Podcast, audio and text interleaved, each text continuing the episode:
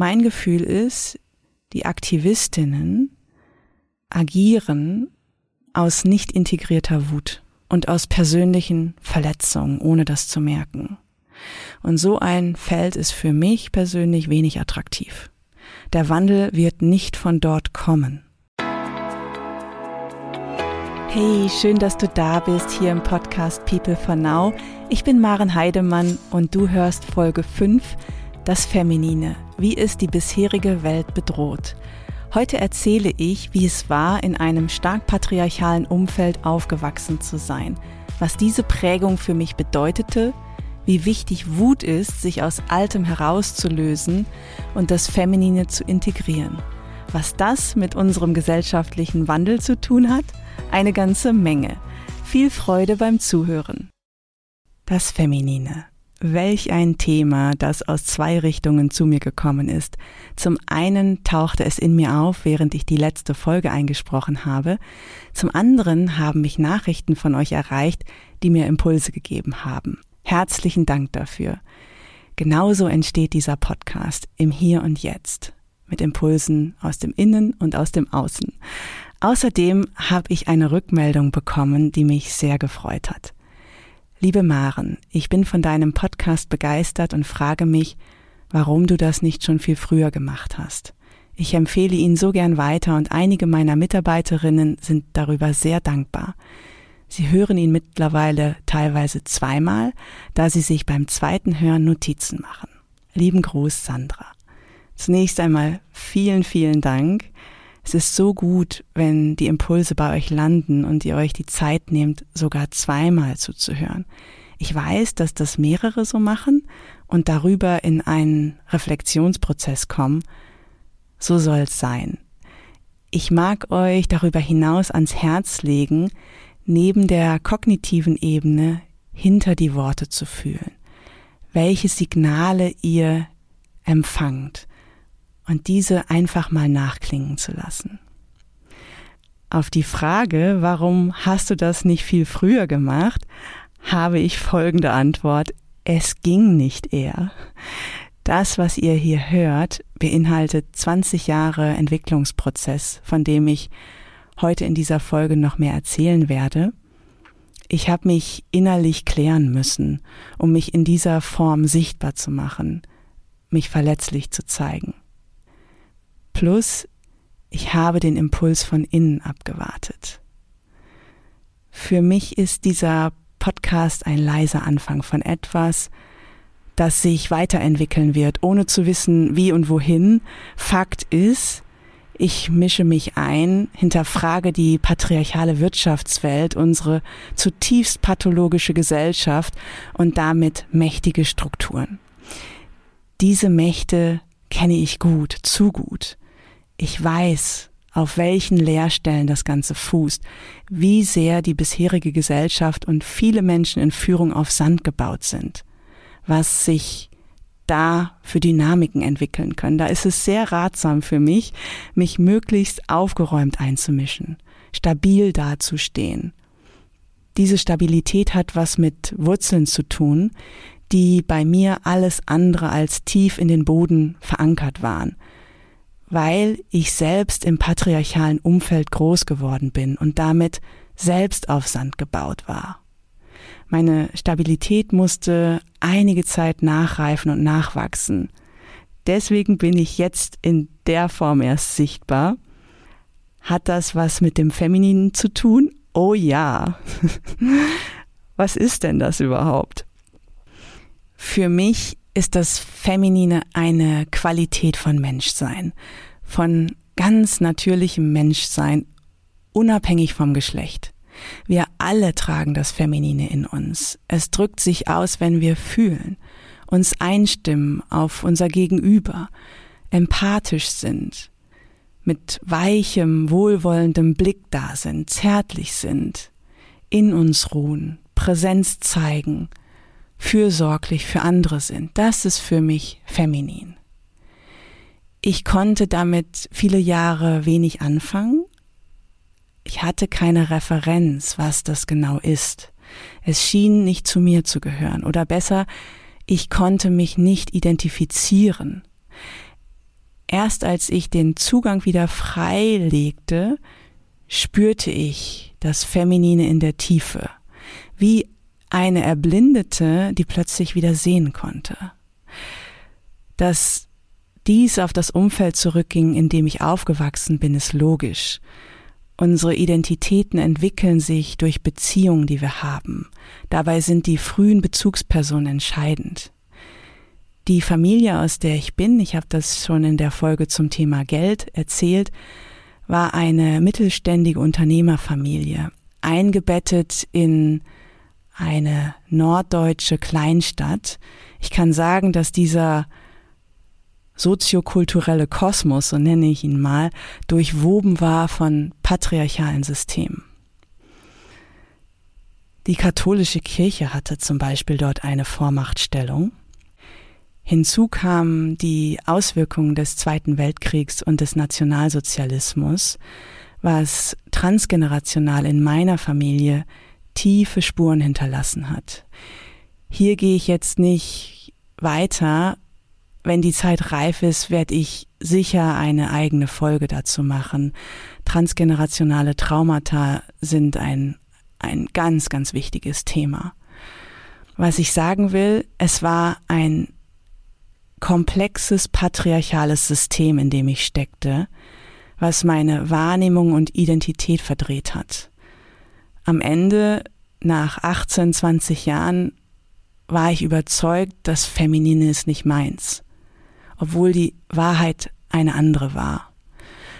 So traurig das ist, das Patriarchat hat bei mir in meiner Identität ganze Arbeit geleistet, das Feminine abzutrennen. Als Erwachsene habe ich dann selbst ganze Arbeit geleistet, indem ich das Rad zurückgedreht habe, das Feminine wieder mehr und mehr zu mir zurückgeholt habe, integriert habe. Ein Freund von mir sagte kürzlich, Maren, ich kann das nicht mehr hören mit dem Patriarchat. Es langweilt mich dermaßen. Nun müsst ihr wissen, dieser Freund ist ein emotional sehr reifer Mensch und für meine Begriffe weit entwickelt. Deswegen habe ich diese Aussage akzeptiert und ich kann ihn sogar verstehen. Wir kommen aber nicht drum rum. Das Patriarchat ist eine von uns Menschen geschaffene Gesellschaftsform mit derart widernatürlichen Werten und Normen, die einfach auf Angst basieren und die die deutsche Kultur bestimmen und überall ihre Wirkkraft entfalten. Das Entscheidende darin sind die Strukturen, von denen ich ja auch schon mehrfach in anderen Folgen erzählt habe. Strukturen, die die Macht erhalten, das sind Hierarchien. Sie ermöglichen ein System von Überlegenheit und Dominanz. Die Frage, wer hat die Macht, ist die wichtigste. Was mir an der Stelle wichtig ist, das Patriarchat wird von allen Geschlechtern gelebt. Es geht hier viel um Männer und die stehen im Fokus, wenn wir vom Patriarchat hören, aber das finde ich viel zu kurz gesprungen. Wenn ich mir anschaue, wen ich in der Konzernwelt getroffen habe, ja, ich war in stark männerdominierten Branchen, ich habe einige wenige Frauen in Vorstandsetagen erlebt und kennenlernen dürfen. Fast alle sind maskulinen patriarchalen Werten gefolgt, weit entfernt von sich und ihren naturgegebenen femininen Qualitäten. Das ist auch der Grund, ganz nebenbei gesagt, wieso ich aus dieser Perspektive nichts von der Frauenquote halte. Das, was wir in Führung brauchen, hat wenig mit dem Geschlecht zu tun, geschweige denn mit einer Quote. Es geht um eine ganz andere Ebene von Qualität, die sich nicht in Zahlen beziffern lässt, sondern im Menschsein. Wenn wir das nicht ändern, bleibt das missbräuchliche System bestehen. Dazu hat mich eine Rückmeldung erreicht, wie schwer es für nicht-binäre Menschen ist, in dieser Gesellschaft zu leben, wie viel Diskriminierung und Abwertung sie erfahren.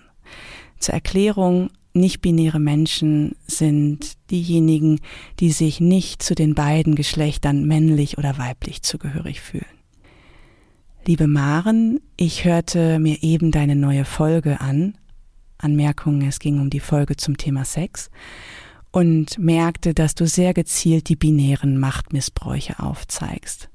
Vielleicht magst du in zukünftigen Folgen auch auf Zwischentöne eingehen wo es mehr um eine Non-Duality geht, gender-inclusive, neurodiverse. Dieses Paradoxon von mehr als einer Integration von Maskulinität und Femininität auszuhalten und dafür einzustehen, ist in meiner Erfahrung noch ein ebenso großes Tabu in Deutschland. Vielen Dank für diese Nachricht. So wichtig. Mir ist bewusst, wie stark nicht-binäre Menschen unter dem Patriarchat leiden, in vielen Facetten. Ich möchte gern mehr erfahren und verstehen. Ich habe die Person auch um einen Austausch gebeten, auf den ich mich sehr freue, denn ich habe eine Zusage erhalten. Außerdem bin ich ihr dankbar, das Thema angesprochen zu haben. Denn Binarismus ist eine Hauptsäule des Patriarchats. Zwei Geschlechter sind akzeptiert, die sich ergänzen. Männliche und weibliche Identität, die an das Biologische gebunden sind, werden noch mit gesellschaftlichen Rollen besetzt. Ende. Das ist ein sehr reduziertes Weltbild, in dem sich die Mehrheit der Gesellschaft wiederfindet. Und auch deswegen habe ich die Missbraucherfahrung, die ich in der Konzernwelt erlebt habe, geteilt, die binär war. Ich denke gern weiter für andere mit. Das bedeutet für mich auch, Differenz anzuerkennen. Anstatt zu meinen, ich hätte jetzt überall Kenntnis, das habe ich nicht. Ich kann nur über das sprechen, was ich selbst erfahren habe, was binär ist. Gern weise ich darauf hin, dass meine Erfahrung nur ein Ausschnitt ist und es weit mehr Missbrauch gibt als den binären. Welche Auswirkungen hat das Patriarchale auf uns Menschen? Lass uns da noch mal tiefer gehen. Und ich schaue auf zwei Aspekte. Zum einen auf die Identität, das ist die psychologische Ebene, und zum anderen auf den Körper, das Nervensystem, die physische Ebene. Beginnen wir mal in der Ebene der Psychologie, Identität, die in frühesten Beziehungen entsteht. In meinem Umfeld war ständig was los, zu tun, zu machen, zu arbeiten. Ich lebte in einem Unternehmen und in einer Familie. Vielleicht war es sogar eins. Es gab eine Daueraktivierung, Druck, Anspannung. Wenn es keine Arbeit gab, wurde welche gefunden, ständig auf dem Gaspedal, im Außen orientiert, das ganze System überaktiv. Diese Übersteuerung hat natürlich eine Funktion, das Feminine auszuschalten. Für mich als feinfühliges Mädchen war das eine Katastrophe. Dieses Funktionieren entsprach weder meinen Bedürfnissen noch meinem Wesen. Das Feminine hatte keinen Raum. Darüber hinaus erlebte ich in meinem weiteren Umfeld in dieser Kleinstadt viel Frauenfeindlichkeit, Unterdrückung, Sexismus, Rassismus. Insbesondere auf diesen alkoholgeschwängerten Schützenfesten. Dort offenbaren sich die tiefsten Schatten unserer Gesellschaft. Wenn es um patriarchale Strukturen geht, ist das sehr typisch. Menschen betäuben sich kollektiv, um nichts zu fühlen. Es kann mit Alkohol oder Arbeit sein oder auch Sex, erheben sich dann übermütig über andere, obwohl sie selbst auf Sand gebaut sind. Nirgendwo habe ich mehr Sexismus erlebt als auf diesen Volksfesten. Das alles ging gegen meine Natur. Es war kaum auszuhalten für mich. Ich habe dennoch mitgemacht. Ich war ernsthaft auf Schützenfesten, um mein Zugehörigsein zu sichern. Hinzu kam, in meiner Familie wurde mir suggeriert, bei mir stimmt was nicht. Es ist ein sehr häufiges Phänomen, diese Umkehrung, womit mein weicher, verletzlicher Anteil Zurückweisung erlebt hat. An diesem Punkt beginnen Kinder sich selbst in Frage zu stellen oder gar sich selbst abzuwerten. Meine Anpassung in diesem Umfeld war vielfältig. Ein sehr offensichtliches Beispiel ist, ich habe mir sehr früh meine Haare ganz kurz schneiden lassen, trug nur noch Jeans, damit ich aussah wie meine Brüder. Denn ich hatte das Gefühl, die waren anerkannter und ich wollte dazugehören, obwohl ich wusste, hier stimmt für mich was fundamental nicht. Aus Menschen, die so viel Druck und Macht als Kind erfahren haben, werden Erwachsene, die sich selbst unter Druck setzen, hohe Ansprüche an sich stellen und höchst selbstkritisch sind. Dreh- und Angelpunkt sind jedoch ihre Autonomie, die heilig ist. Niemand wird sie noch einmal in dieser Form dominieren. Wenn, dann dominieren sie selbst andere, womit das patriarchale Machtspiel lebendig bleibt, solange sie es nicht bemerken und aussteigen. Genau diese Dynamiken, die ich hier beschreibe, habe ich in der Wirtschaftswelt eins zu eins wiedererlebt.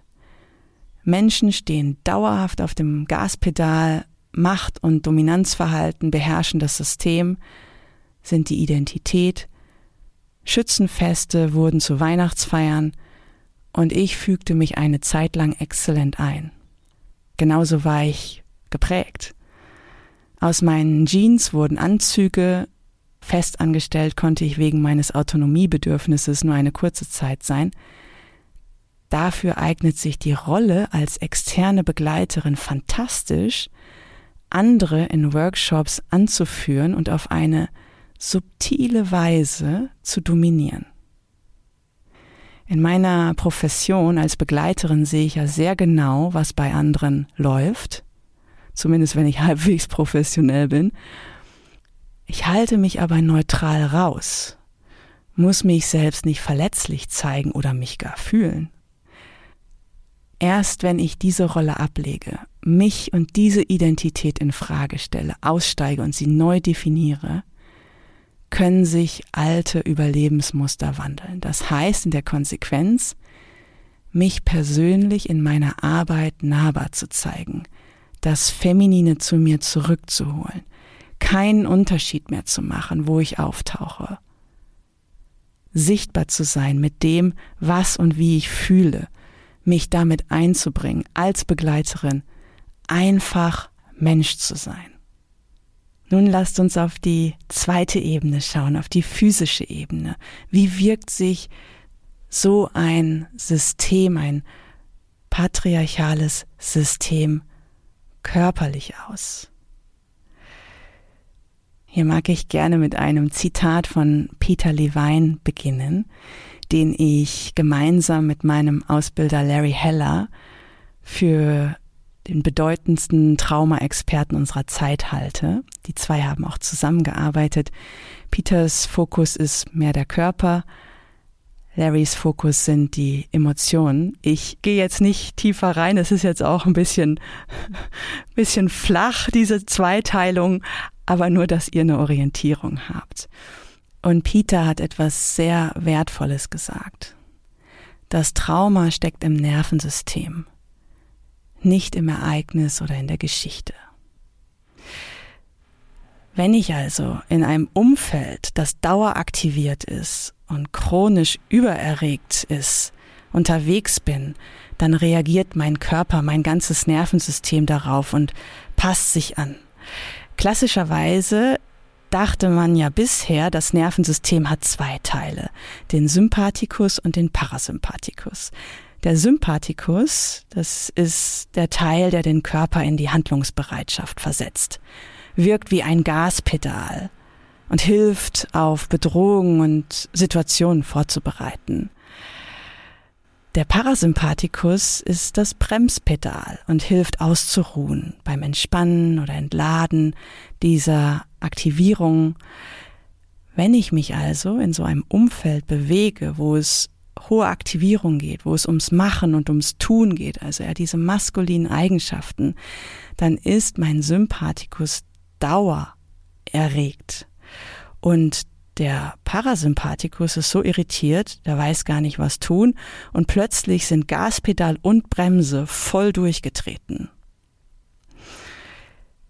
Jetzt kommt aber noch eine weitere Perspektive hinzu, und zwar der US-Psychiater Stephen Porges hat entdeckt, dass es nicht nur zwei Teile im Nervensystem gibt, sondern drei Teile.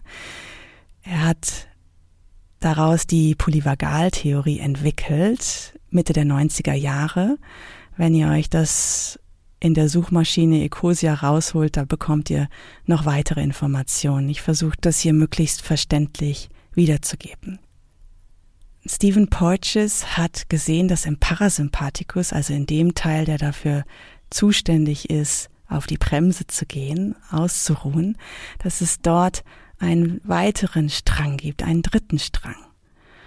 Und das ist das soziale Nervensystem. Dieser Strang reguliert alles, was mit Kontakt zu tun hat und führt in die Gesichtsnerven. Alles, was mit Kommunikation zu tun hat, mit Empathie, mit dem Feminin. Das ist dieser Strang, können auch Vagusnerv dazu sagen, der wichtig ist in unserem Miteinander, in unseren Beziehungen. Und nun stellen wir uns vor, wir sind in einem hochaktivierten Umfeld. Es geht ums Machen und um Tun. Der Sympathikus wird mobilisiert. Und es gibt einen Stress. Und in dem Moment geht das gesamte soziale Engagement in den Keller das soziale Nervensystem geht offline, weil das nur Entfaltung bekommt, wenn es ein gesundes Aktivieren und Entspannen gibt. Und wenn wir wollen, können wir das übertragen auf unsere Wirtschaftswelt und Gesellschaft. Dieses permanente, dauerhafte Tun und Machen, dass es da was braucht, dass wir uns im Nervensystem, also im Körper, in der Struktur beruhigen können und die Identität mit den Bedürfnissen viel, viel mehr Raum hat. Wie kommen wir da nun raus aus diesem Schlamassel? Der Schlüssel ist die Wut. Eine Emotion, die für uns alle so wichtig ist, häufig pathologisiert wird. Sie ist so wichtig, sich aus falschen Loyalitäten, Prägungen und Verwicklungen zu lösen. Für mich ist Wut was Wunderbares. Ganz neutral betrachtet, Wut mobilisiert innere Lebensenergie. Wut ist ein Impuls ins Leben. Und Achtung, jetzt müssen wir ein bisschen differenziert hinschauen. Nur weil ich wütend bin, heißt das nicht, dass ich auf einer tieferen Ebene auch Kontakt mit dieser Wut habe. Die Wut hat nämlich mehrere Facetten. Und insbesondere die Wut, die nicht verbunden ist. Es gibt die destruktive Wut, das Ausrasten, Schreien, cholerisch sein, Ausagieren. Da ist kein echter Kontakt mit Wut vorhanden. Oder es gibt das Einagieren, die Wut gegen sich selbst zu richten, Selbsthass, sich abzuwerten. Auch da kein Kontakt mit Wut. Das sind kindliche Beziehungen mit der Emotion. Erwachsene Wut ist, hey wow, da beobachte ich aber gerade eine Power in mir, die ich beinhalten kann, wir nennen das in der Traumaarbeit containen kann, die ich in mir halten kann, da ist ja richtig was los und die ist wichtig zu nutzen, um Entscheidungen zu treffen, klar zu sein, mich abzugrenzen. Wichtig ist nicht zu übersehen, welche Wucht die Emotion Wut haben kann, wenn sie abgespalten ist. Wie häufig Wut auch eine treibende Kraft hinter vielen Symptomen ist. Und doch, Wut ist eine ganz zentrale Lebensenergie, die wir für Veränderung, für den Wandel in dieser Welt brauchen. Wie habe ich das Patriarchale in mir wieder rausgelöst? Das war eine Metamorphose. So würde ich es fast sagen. Eine Identitätswandlung von dem verdrehten, verzerrten Ich zurück in mein natürliches Wesen. Und ich glaube, dass diese Wandlung nie abgeschlossen sein wird. Wichtig war in jedem Fall Loyalitäten aufzuheben, keine Beziehung mehr zu sichern, um irgendwelche Zugehörigkeiten zu bezwecken. Wenn ich auf die Identitätsebene gucke, dann habe ich jahrelang erforscht und hinterfragt, wieso ich bin, wie ich bin.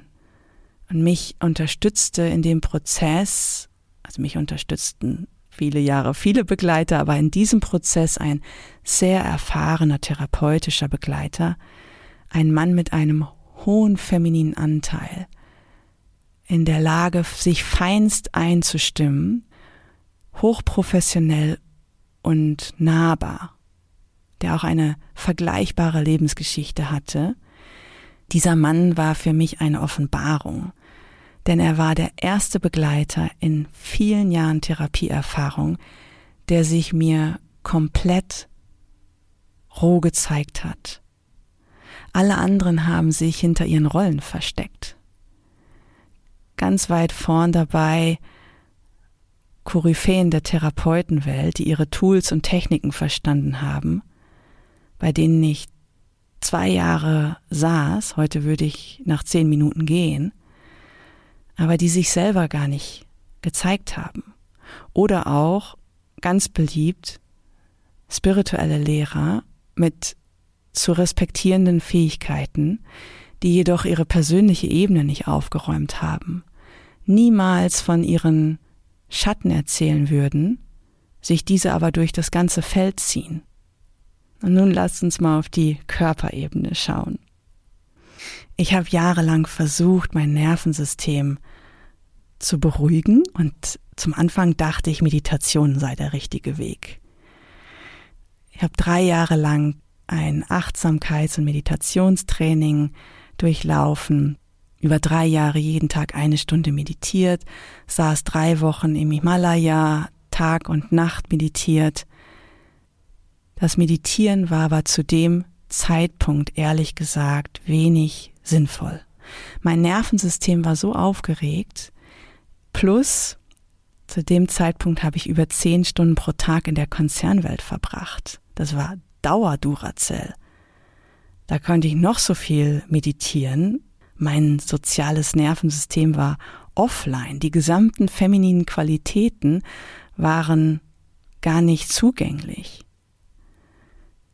Deswegen ist Meditation auch nicht für alle was. Dann habe ich angefangen, Gesangsunterricht zu nehmen. Und ich hatte die Aufgabe, ein Liebeslied zu singen. Ich weiß noch, meine Gesangslehrerin sagte dann zu mir, ich weiß gar nicht, ob du das überhaupt willst, weich singen. Damit hatte sie einen echten Punkt getroffen. Die Frage, die richtiger gewesen wäre, wäre gewesen, ich weiß gar nicht, ob du das im Moment kannst. Denn zu dem Zeitpunkt, als ich Gesangsstunden nahm, war mein Nervensystem überhaupt noch nicht so weit in dieser Lage, ruhig da zu sein. Was hat mir denn dann geholfen, mich zu beruhigen? Ich habe das schon mehrfach erwähnt, in der Natur zu sein. Tatsächlich habe ich mir erlaubt, einen Sommer lang jeden Tag nur am Steg zu liegen, am See. Ich habe in den Himmel geschaut und nichts gemacht. Ich war einfach nur da, präsent.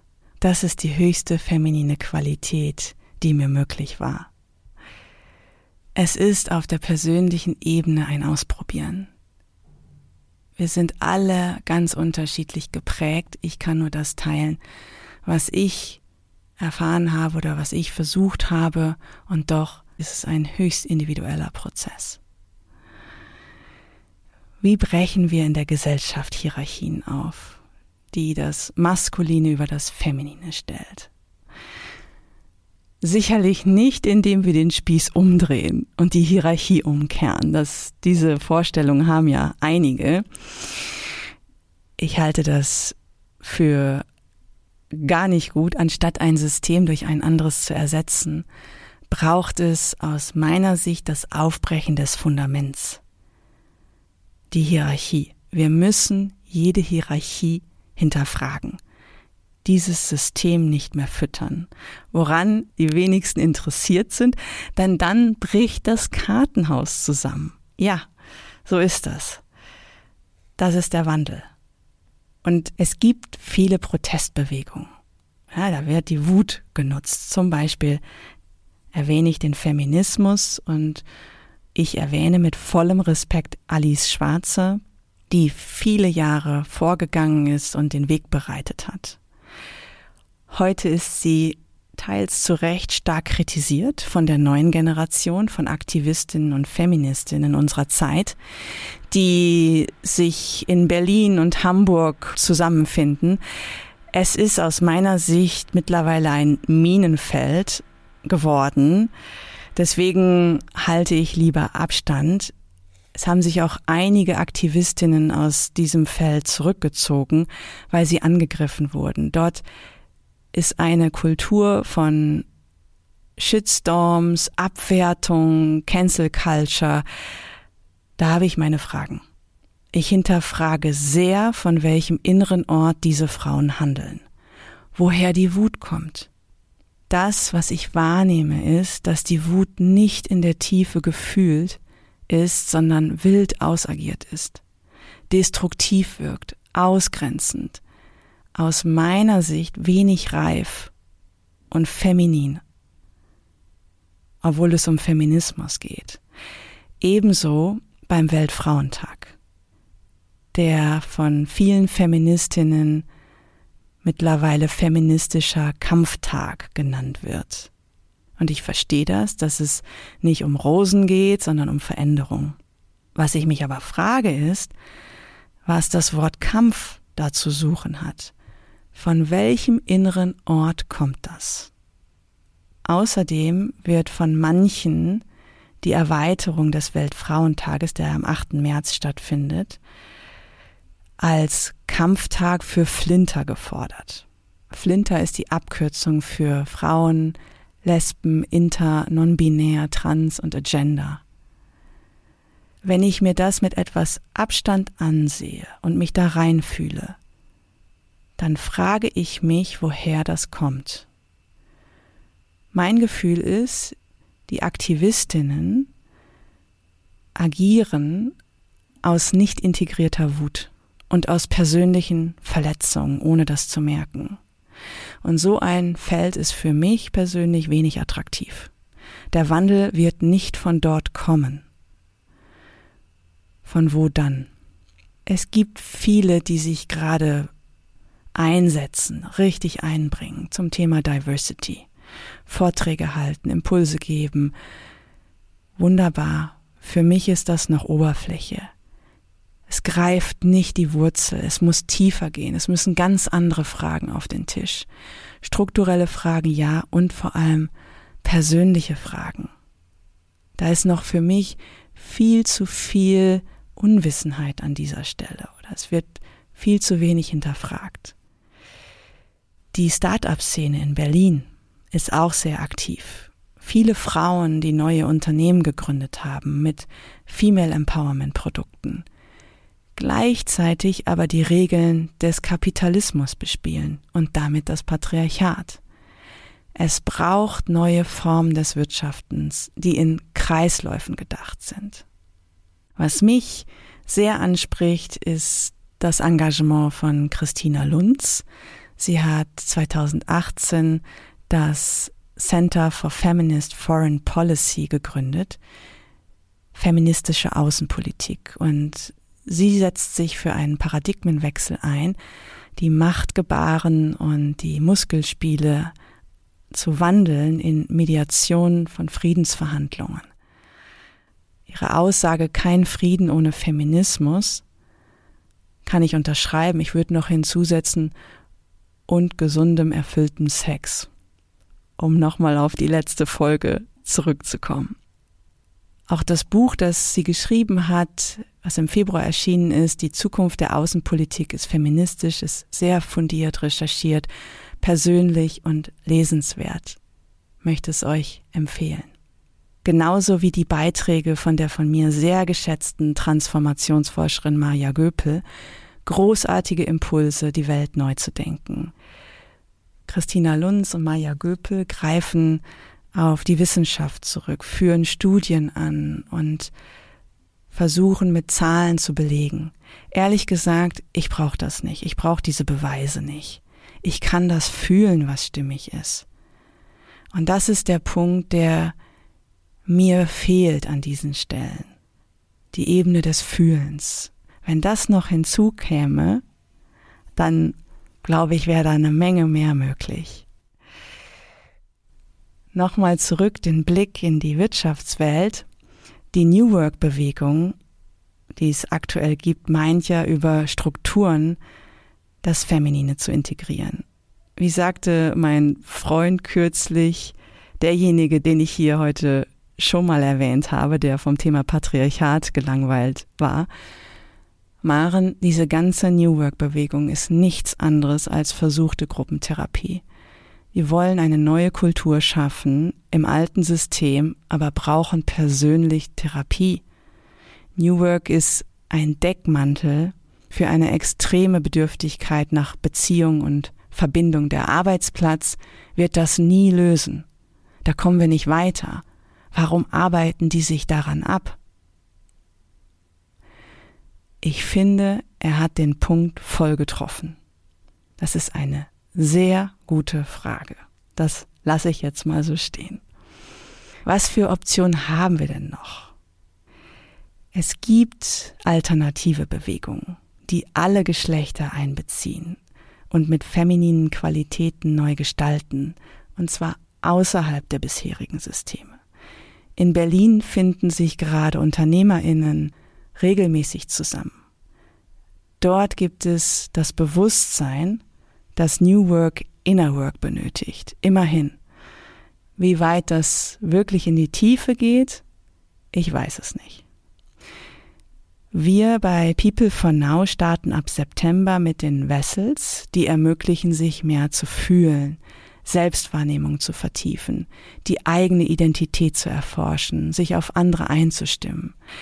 Das Angebot zielt auf Menschen, die Projekte initiieren, Unternehmen aufbauen, Start-ups führen, die Wirtschaft neu gestalten. Darüber hinaus, wer sich als Frau definiert, sich Tiefe wünscht und Unterstützung möchte, ist bei Women for Now herzlich willkommen. Wir treffen uns monatlich. Der nächste Termin ist der 12. Juli. Schau einfach bei uns auf der Website vorbei. So komme ich heute zum Ende mit ein paar Fragen für dich. Wie viel Patriarchat steckt in dir? Wie bist du geprägt? Was trägst du dazu bei, patriarchale Strukturen zu erhalten oder sie aufzubrechen? Wie bist du mit deiner Wut verbunden? Wie lebst du das Feminine in dir? Das war's schon wieder für heute. Schön, dass du eingeschaltet hast und mit mir Zeit verbracht hast. Wenn du Impulse und Inspirationen bekommen hast und es dich interessiert, wie es hier weitergeht, nächste Woche Mittwoch erscheint eine neue Folge. Mehr Informationen über People for Now und Women for Now findest du auf unserer Website unter peoplefornow.com. Lass uns in Verbindung bleiben und die Welt gemeinsam wandeln. Es fängt bei dir an.